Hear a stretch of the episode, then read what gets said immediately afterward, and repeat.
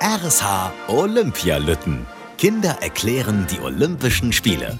Was ist Gewichtheben? Da braucht man eine Eisenstange mit zwei schweren Betonklötzen dran. Muss man aufpassen, dass es nicht einmal auf den Kopf fällt. Dann muss man Frauen hochheben. Gewichte heben, da sind Runden Rollen, so ähnlich wie die Räder, aber die sind nicht so groß, aber die sind schwer und dann muss man das hochheben und dann kriegt man richtig Muckis. Ich habe das mal mit so einer schweren Gewichtstange gemacht von der Mama und die habe ich über den Kopf gekriegt. Manche Frauen machen das auch, aber das sieht doof aus.